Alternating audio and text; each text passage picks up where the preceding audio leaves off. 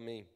Ô pessoal, sei que o nosso tempo está meio, meio, meio desafiador, mas eu tenho certeza que eu acho que vai valer a pena você abrir o teu coração para aquilo que a gente vai ouvir nos próximos minutos. Eu vou tentar não demorar, vou tentar toda hora ficar fazendo 360 aqui para olhar todos vocês, para conversar. Mas hoje eu queria falar sobre o poder da multiplicação. Esse é o tema. E Deus tem falado muito comigo sobre isso, já faz um bom tempo. É, eu já tinha conversado com o Zé a respeito disso há bastante tempo. E eu acho muito importante nós, como jovens, entender isso, entender o que a Bíblia fala sobre multiplicação.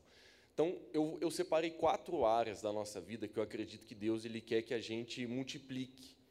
Agora, eu quero dar um fundamento para você, porque a multiplicação na nossa vida, ela não é uma coisa opcional, mas ela é uma coisa natural de quem está alinhado na sua vida com Deus. Então, olha só, lá em Gênesis, capítulo 1, versículo 28, a gente vê já uma das primeiras coisas que Deus falou para o homem, vamos ver se a gente consegue por ali, ó. E Deus o abençoou e disse: Sejam férteis e multipliquem-se. Aí, claro que a gente sabe que Deus aqui está falando né, do homem e da mulher é, ter filhos e tal. Mas esse multiplique, querido, ele não é simplesmente algo que Jesus falou para a gente fazer de forma assim, ah, eu casar com uma mulher e ter um, dois filhos, três filhos, e eles também casar com outros, apesar de que isso acontece. É, eu me assusto muito quando eu descubro que o Brasil tem só 500 e tantos anos, sendo que a gente já tem uma população de mais de 200 milhões de pessoas. A galera multiplica mesmo. A galera é pressão. É, agora ainda tem internet, tem TV, o pessoal multiplica um pouco menos, mas nas antigas, né, você pode ver teus avôs. Quem aqui, cara, teus avôs tiveram mais de cinco filhos? Levanta a mão. Ó a raça. Quem aqui teus pais tiveram mais que cinco filhos? Tem alguns. Quem aqui quer ter mais que cinco filhos? Ó, então, ó, o Gui lá levantou, beleza, Gui. Mas de qualquer forma a gente. Oi? Tio Alex. Mas de qualquer forma a gente já entende de vereda que a galera está multiplicando nesse sentido menos. E eu acho que isso é até de certa forma inteligente, porque hoje está muito caro. Né, para ter um filho a gente tem que cuidar bastante. Né, o negão falar para mim que iria ter três, a última vez que eu perguntei para ele, já está com dois, eu falei, negão, vai ter mais um. Não, não, não, não, não, não já parou. Mas sabe, queridos, esse mandamento de Deus, que está lá em Gênesis, é uma das primeiras coisas que Deus falou. Deus é o Deus da multiplicação. Deus é o Deus que quer que as coisas cresçam. É normal as coisas crescerem e se multiplicarem. Agora, quando Deus ele dá esse mandamento para o homem e para a mulher, ele sim estava falando de uma forma diretiva a respeito de eles terem filhos, mas não é só isso. Dentro do caráter e da vontade de Deus para a sua vida está a multiplicação. Olha só, ainda no livro de Gênesis, capítulo 17, versículo 2, a gente lê outro versículo muito legal que fala assim: ó, Estabelecei a minha aliança entre mim e você, e multiplicarei muitíssimo a sua descendência. Aqui Deus está falando para Abraão, mais uma vez, um princípio de multiplicação. Ele está dizendo: ó, a minha bênção tem a ver com multiplicação da sua descendência. A minha bênção, a minha vontade, a minha ideia para você é que você cresça, é que você desenvolva, é que você, nesse contexto aqui, mais uma vez está falando de descendência, de gente, de galera, mas Deus ele está trazendo mais uma vez esse contexto, esse coração, essa mentalidade, esse espírito de multiplicação. Deus é um Deus da multiplicação. Agora veja, queridos, lá em Êxodo, capítulo 1, versículo 12 e 13, a gente vê um versículo muito interessante. Olha só o que a Bíblia diz. Todavia, quando eram mais oprimidos, mais numerosos se tornavam e mais se espalhavam. Por isso os egípcios passaram a temer os israelitas e os sujeitaram à cruel escravidão. Olha o que estava acontecendo aqui. O povo de Israel estava crescendo, claro, pela descendência de Abraão, e, e eles tinham essa, essa noção da multiplicação.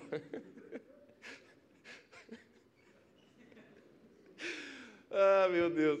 Mas era uma unção da multiplicação real mesmo dos caras. Tipo, os caras não tinham pistola frouxa, não tinha mulher que não estava volando. Era uma doideira, só que os caras tinham filho pra caramba. Deixa lá fazendo favor do versículo. Olha o que a Bíblia está dizendo, não é eu. Não é eu, é o que está dizendo ali, ó. A galera começou a se assustar porque os bichos estavam multiplicando a pressão, existia uma bênção sobre a nação de Israel de multiplicação, cara. Quase não tinha mulher estéreo, quase não tinha homem estéreo, era, era uma pressão. Agora, olha só o que aconteceu lá.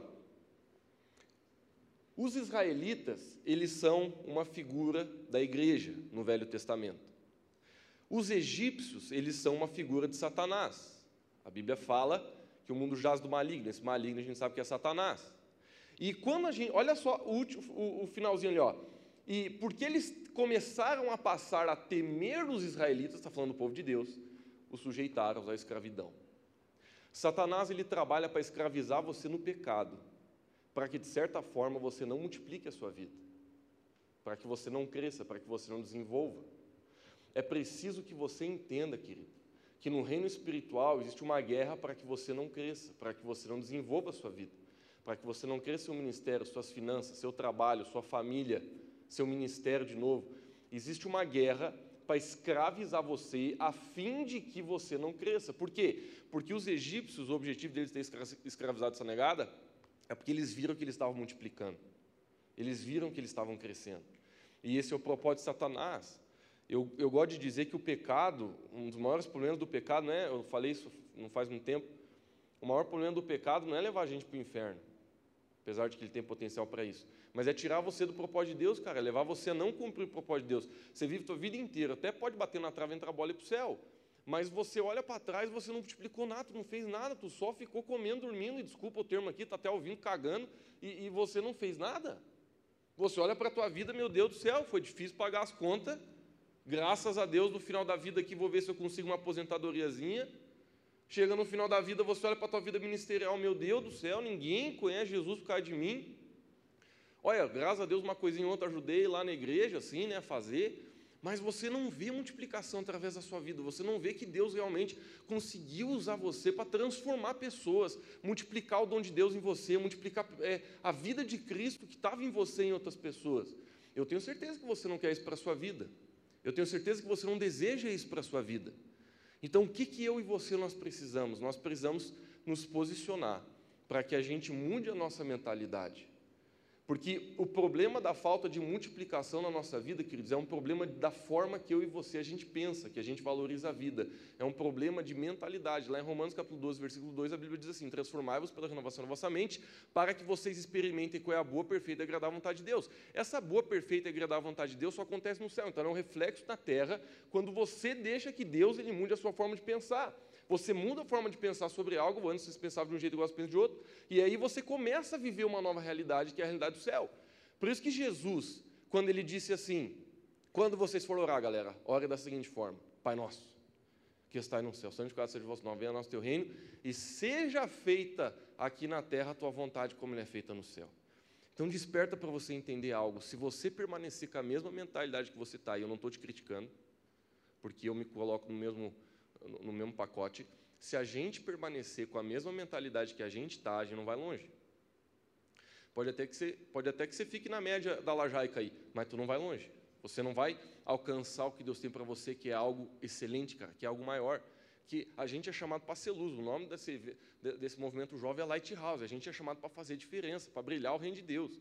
Então, quatro áreas que eu separei para a gente conversar hoje à noite sobre coisas que a gente precisa multiplicar. A primeira delas está em Mateus capítulo 28, versículo 19. A gente vai ler rapidinho ali.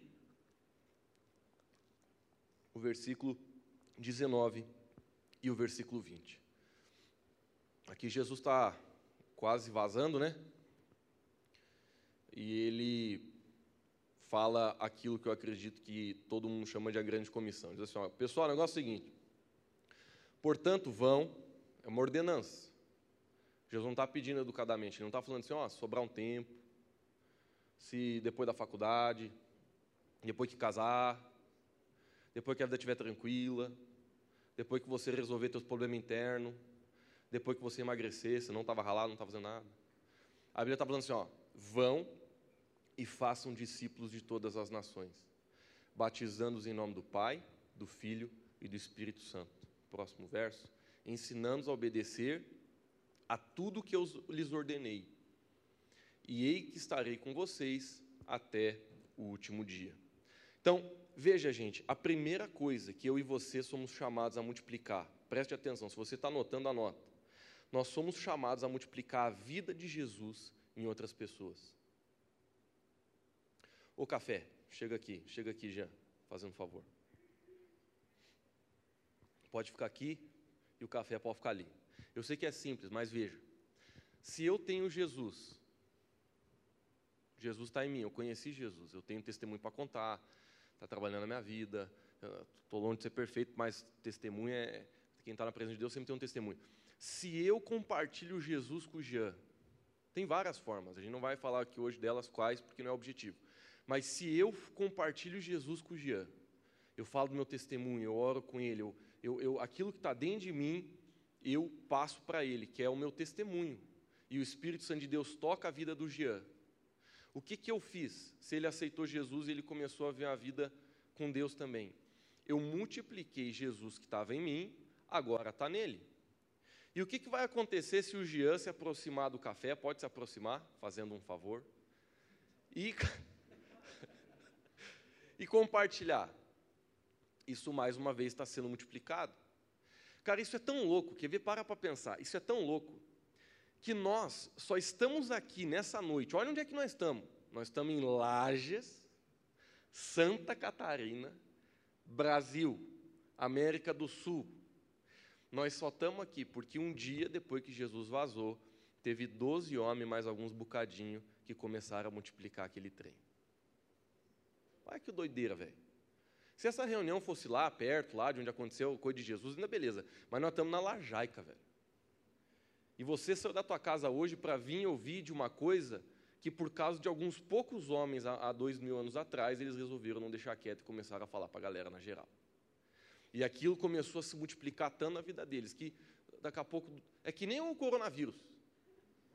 Começou lá na China, meu amigo.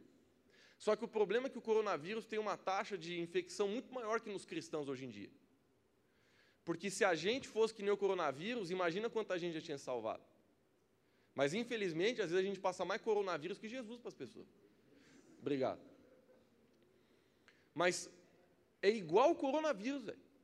Tu imagina, o bagulho começou, sei lá, com um morcego. Eu, eu vi que foi um morcego. Lá no, no, na China. E chegou em mim. Eu peguei em novembro essa porcaria.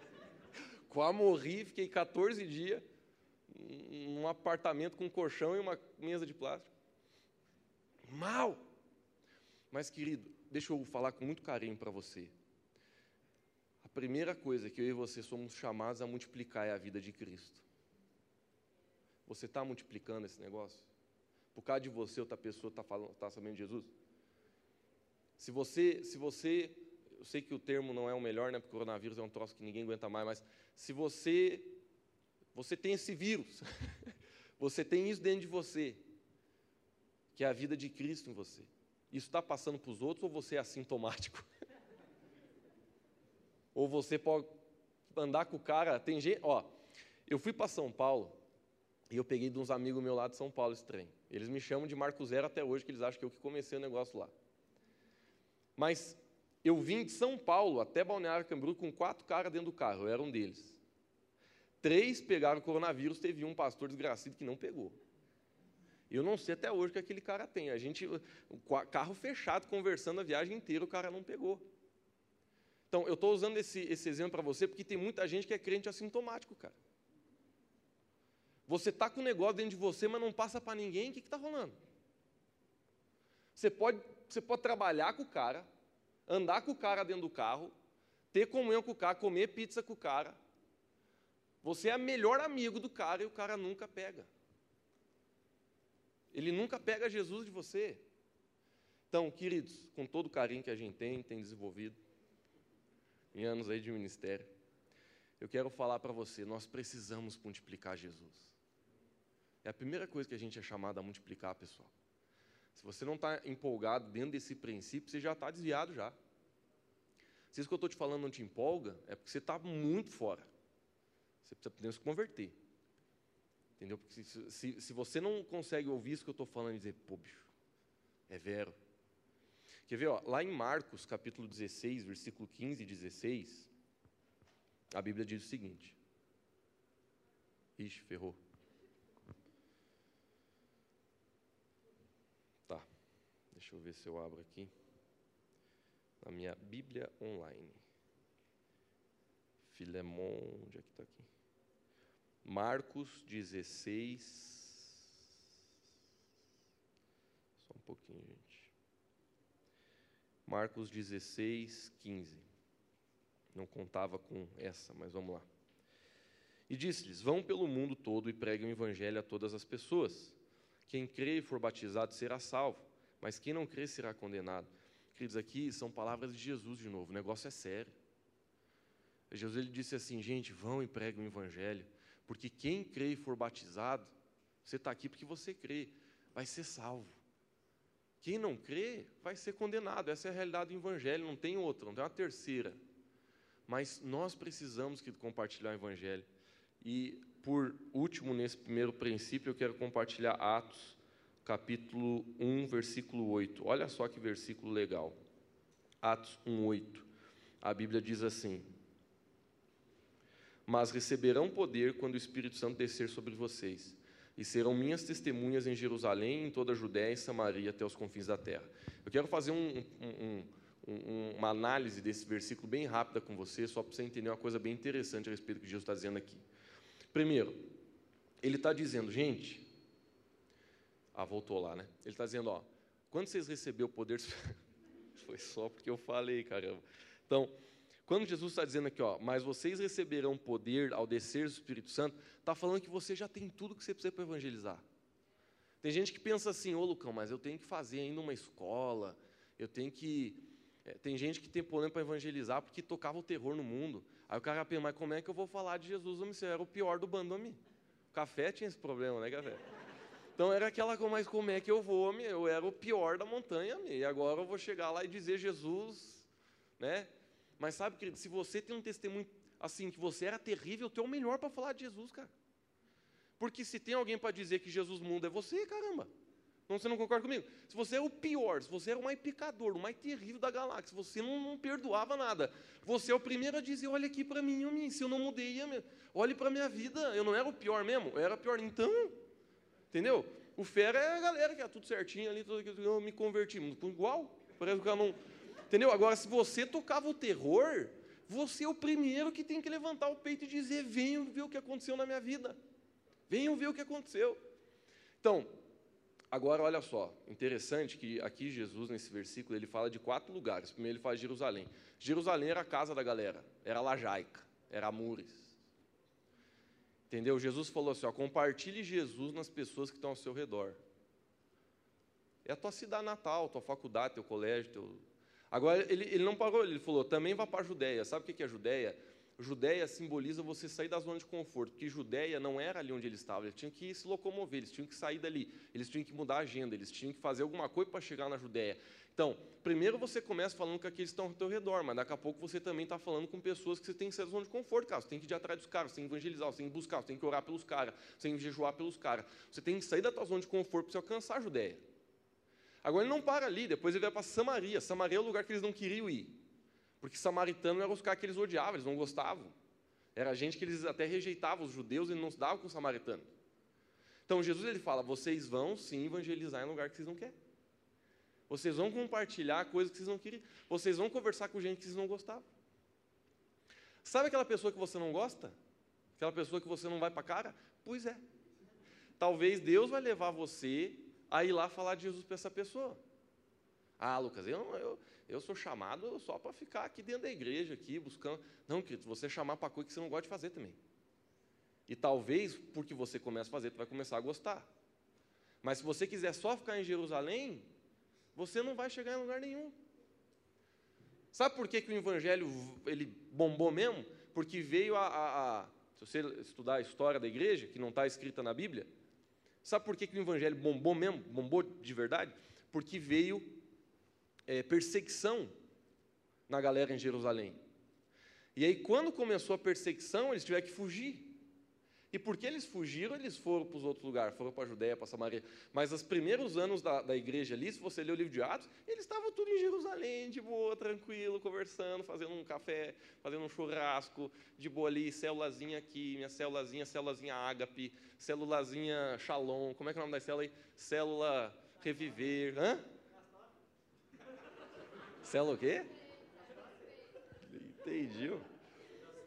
Das top, ah, célula das top. Tem mesmo, né? Tem. Show, show, show, show. Agora, aí Jesus falou assim, ó, e até os confins da terra, ou seja, ele largou a rede para o infinito. Ele falou, gente, onde tiver pessoa aí que não conhece Jesus, vamos embora, vamos lá, vamos. Bom, esse foi o primeiro princípio. Você é chamado para multiplicar a vida de Jesus. Agora, olha só, eu e você, nós também somos chamados a multiplicar os nossos dons. Eu sei que o primeiro foi mais clichê, apesar de que a gente sempre precisa levar esse puxão de orelha. Mas olha só, lá em 2 Pedro, capítulo 3, versículo 18, olha o que a Bíblia diz, 2 Pedro 3, 18. Eu vou ter lá ou não vou? Eu já puxo aqui já. Não vou ter, né? Beleza. Não vou nem mais olhar para aquele telão, porque a frustração.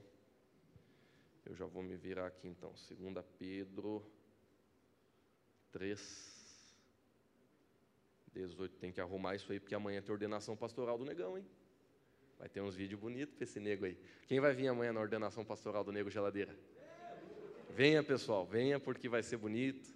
Ele e a Raquel estão sendo ordenados pastor aí. Pastor Hugo, não sei o que tem na cabeça, mas. Vamos lá. 2 Pedro 3, 18. Vamos lá. Cresçam, diz a Bíblia, porém na graça e no conhecimento de nosso Senhor e Salvador Jesus Cristo. O que a Bíblia está dizendo? Cresçam. Cresçam. O que é crescer? É você não ficar na altura que você está. A Bíblia está falando, cresçam, cresçam. Lá em Mateus capítulo 13, é outro versículo que eu quero ler aqui nesse momento. Mateus capítulo 13. Vamos lá.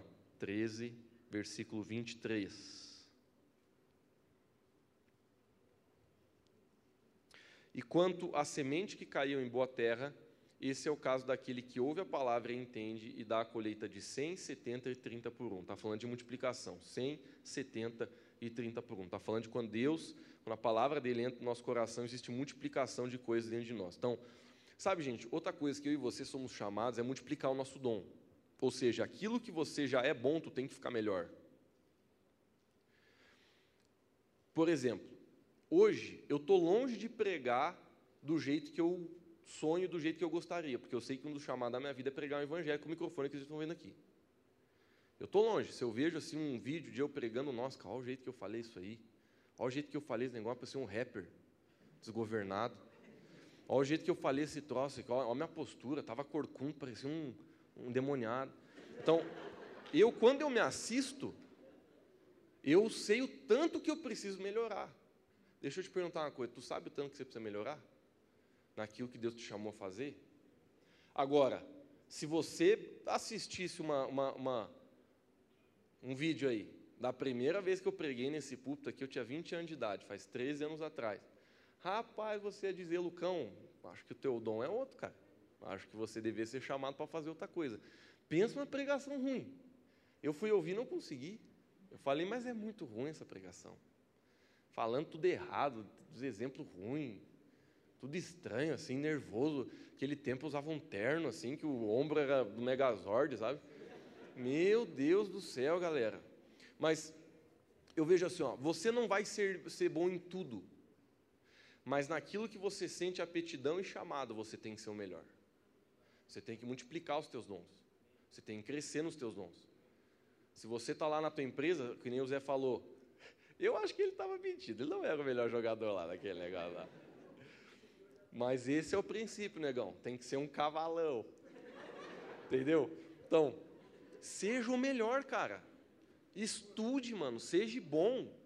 Olha, eu vou falar de uma coisa que não tem nada a ver com o ministério. E eu falo modéstia à parte, cara. Eu falo modéstia à parte não porque, você, não, não porque eu quero me achar. Mas eu vou me achar. Cara, eu com 11 anos de, de, de idade eu comecei a, a, a, tocar guitarra. Comecei de leve. Nos 15 anos de idade, aos meus 18, eu treinava 3 horas por dia violão clássico. Eu tocava música que até hoje eu não acredito que eu consegui tocar na minha vida. Eu era bom pra caramba. Nos meus 18 anos, eu comecei a estudar para fazer faculdade, eu comecei a estudar para entrar na universidade. Eu não consegui mais tocar guitarra, é, fazer aula de violão clássico, porque tirava muito tempo meu. Mas ainda assim eu continuei estudando muito guitarra, muito, mas muito. E eu fiquei muito bom nesse negócio. A gente estava gravando um CD da nossa banda e a gente deu para o Gustavo Soares mixar, mixar é, arrumar, basicamente. E ele gostou tanto do jeito que eu tocava que ele me convidou para começar a gravar os DVDs da Nívia Soares. O Gustavo Soares, eu considero ele o melhor produtor gospel do Brasil de guitarra, de, de, de tudo. E ele me convidou para começar a gravar tudo, a partir dali, tudo que vocês ouvem da Nível eu gravei. Hoje eu não toco mais nada, acho que ele nem deve me convidar mais, porque eu já estou em outra vibe. Mas o que eu estou dizendo para vocês, gente, é: enquanto você está fazendo algo que você sente que deve fazer, não faz de qualquer jeito, faça do melhor jeito. Multiplique os seus dons, cara. Treine, estude, seja bom naquilo que Deus chamou você para ser. Seja, um, seja ser advogado, dentista, médico, seja você servir na sua célula, seja você compartilhar uma mensagem, seja o que está dentro de você, qual é o dom que está dentro de você. Você precisa usar aquilo que Deus te deu para que você cresça nesse dom, porque nós somos chamados a multiplicar o nosso dom. Se eu e você nós não multiplicarmos o nosso dom, a gente não vai conseguir fazer o que Deus chamou a gente a fazer. Você sabe que Daqui a pouco eu vou falar um pouco sobre dinheiro, mas lá em Mateus capítulo 25, versículo 14, a Bíblia fala do, da parábola dos talentos. E a Bíblia é clara em dizer, gente, que aquela pessoa que não usa aquilo que tem, até aquilo que tem começa a minguar. Então, o que eu estou querendo dizer é: Deus ele deu talentos para todo mundo, Deus ele deu dons para você, mas cabe a você desenvolvê-los para que você cada dia melhore mais. Deixa eu te fazer uma pergunta: você tem se tornado uma pessoa boa mesmo no que você faz? E eu estou falando em todas as áreas da tua vida, não estou falando só de coisa da igreja. Você tem se tornado bom naquilo que você faz, cara? Se você, sei lá, teu trabalho é lavar cachorro, tu é o melhor lavador de cachorro lá do teu negócio? Falando sério, estou brincando com, com, com o emprego. Se você foi chamado, bicho, para você, sei lá, fazer uma coisa simples lá onde você está, começando o teu trabalho, você está começando sendo estagiário, você tem que buscar multiplicar aquilo que você faz, tu tem que ser o melhor, tu tem que se esforçar. Se tu tira foto, tire a melhor foto que tu pode. Se você está, sei lá, eu, eu fiz engenharia florestal, cinco anos. Não trabalhei no negócio porque o ministério, logo depois que eu me formei, me puxou. Mas não é porque eu tinha o coração para o ministério, que eu sabia que eu ia ser pastor, que eu não fiz aquela faculdade com excelência. Eu nunca reprovei uma matéria, cara.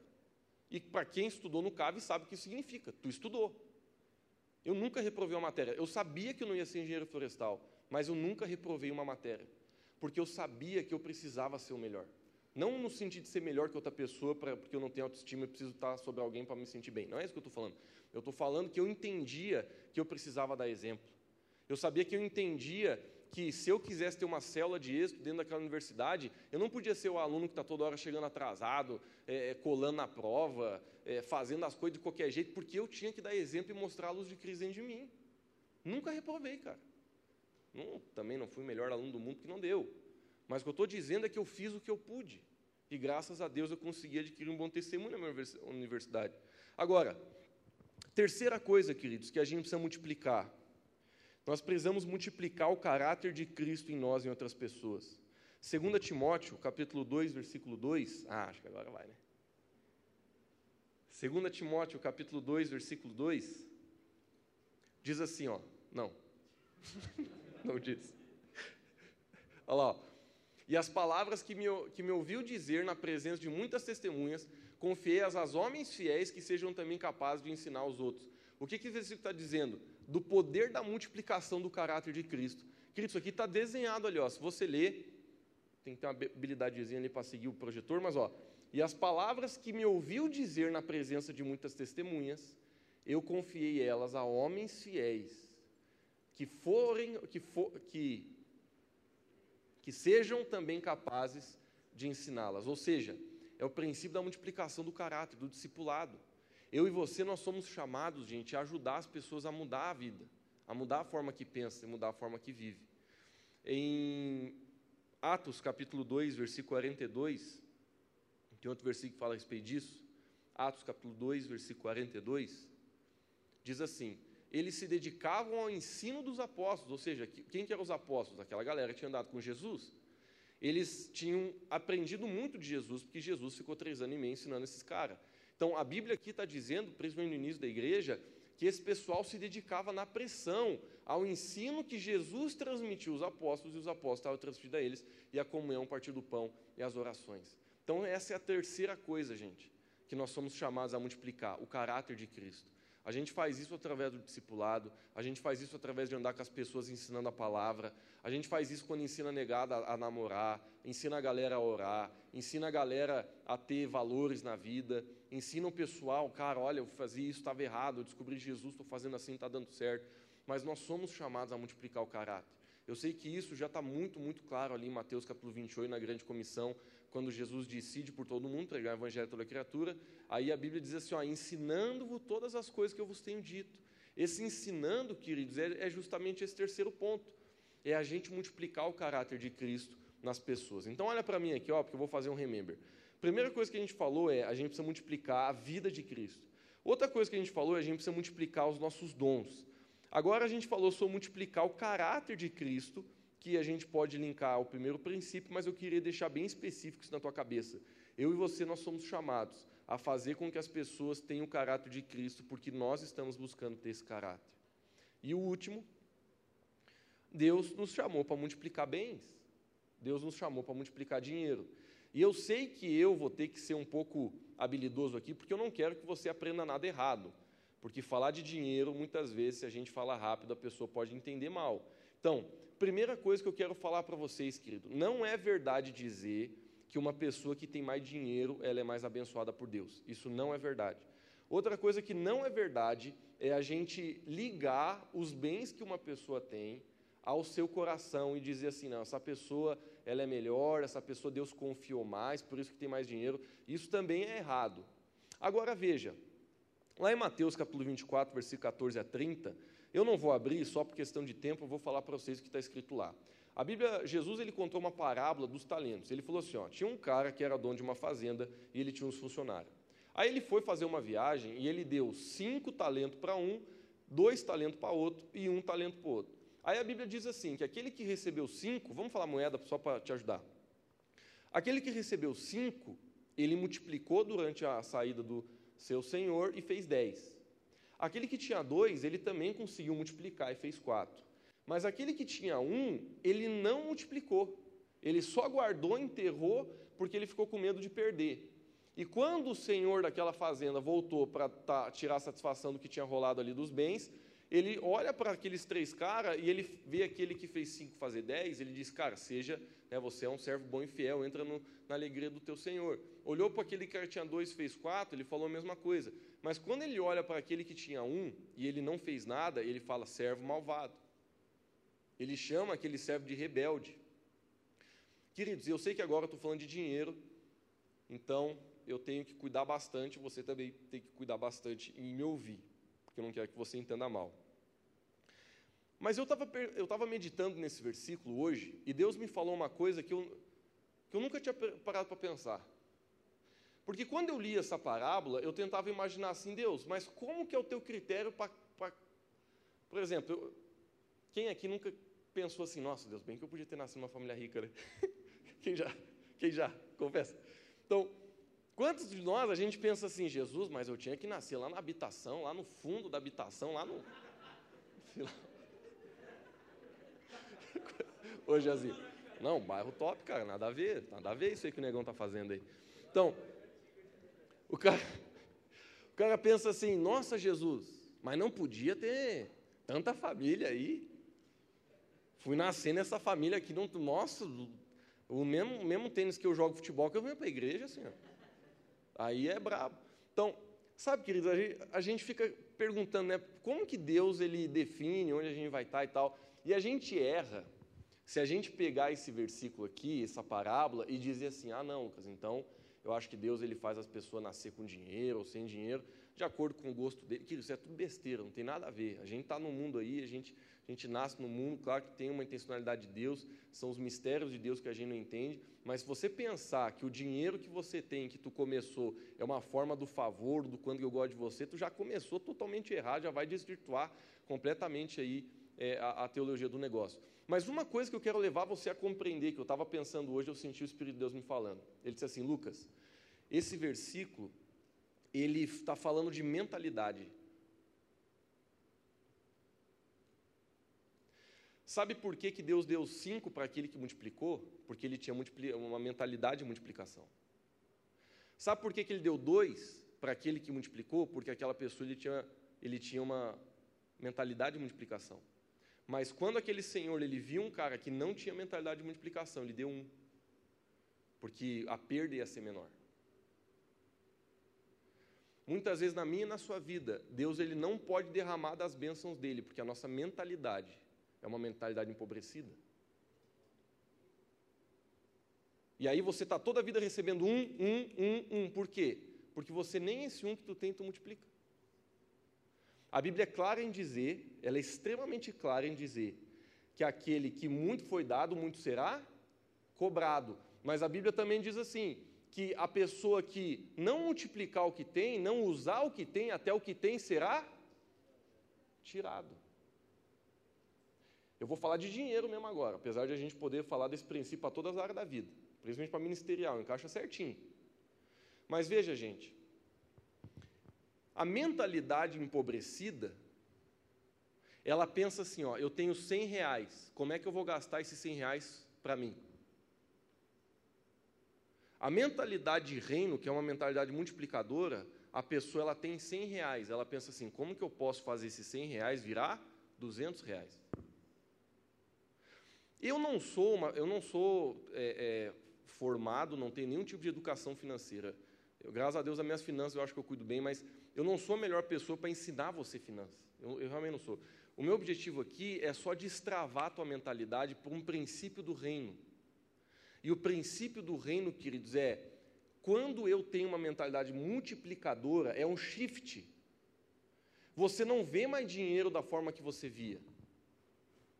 Porque a mentalidade empobrecida não fala de gente que tem pouco dinheiro, mas fala do jeito que você lida com o dinheiro que você tem.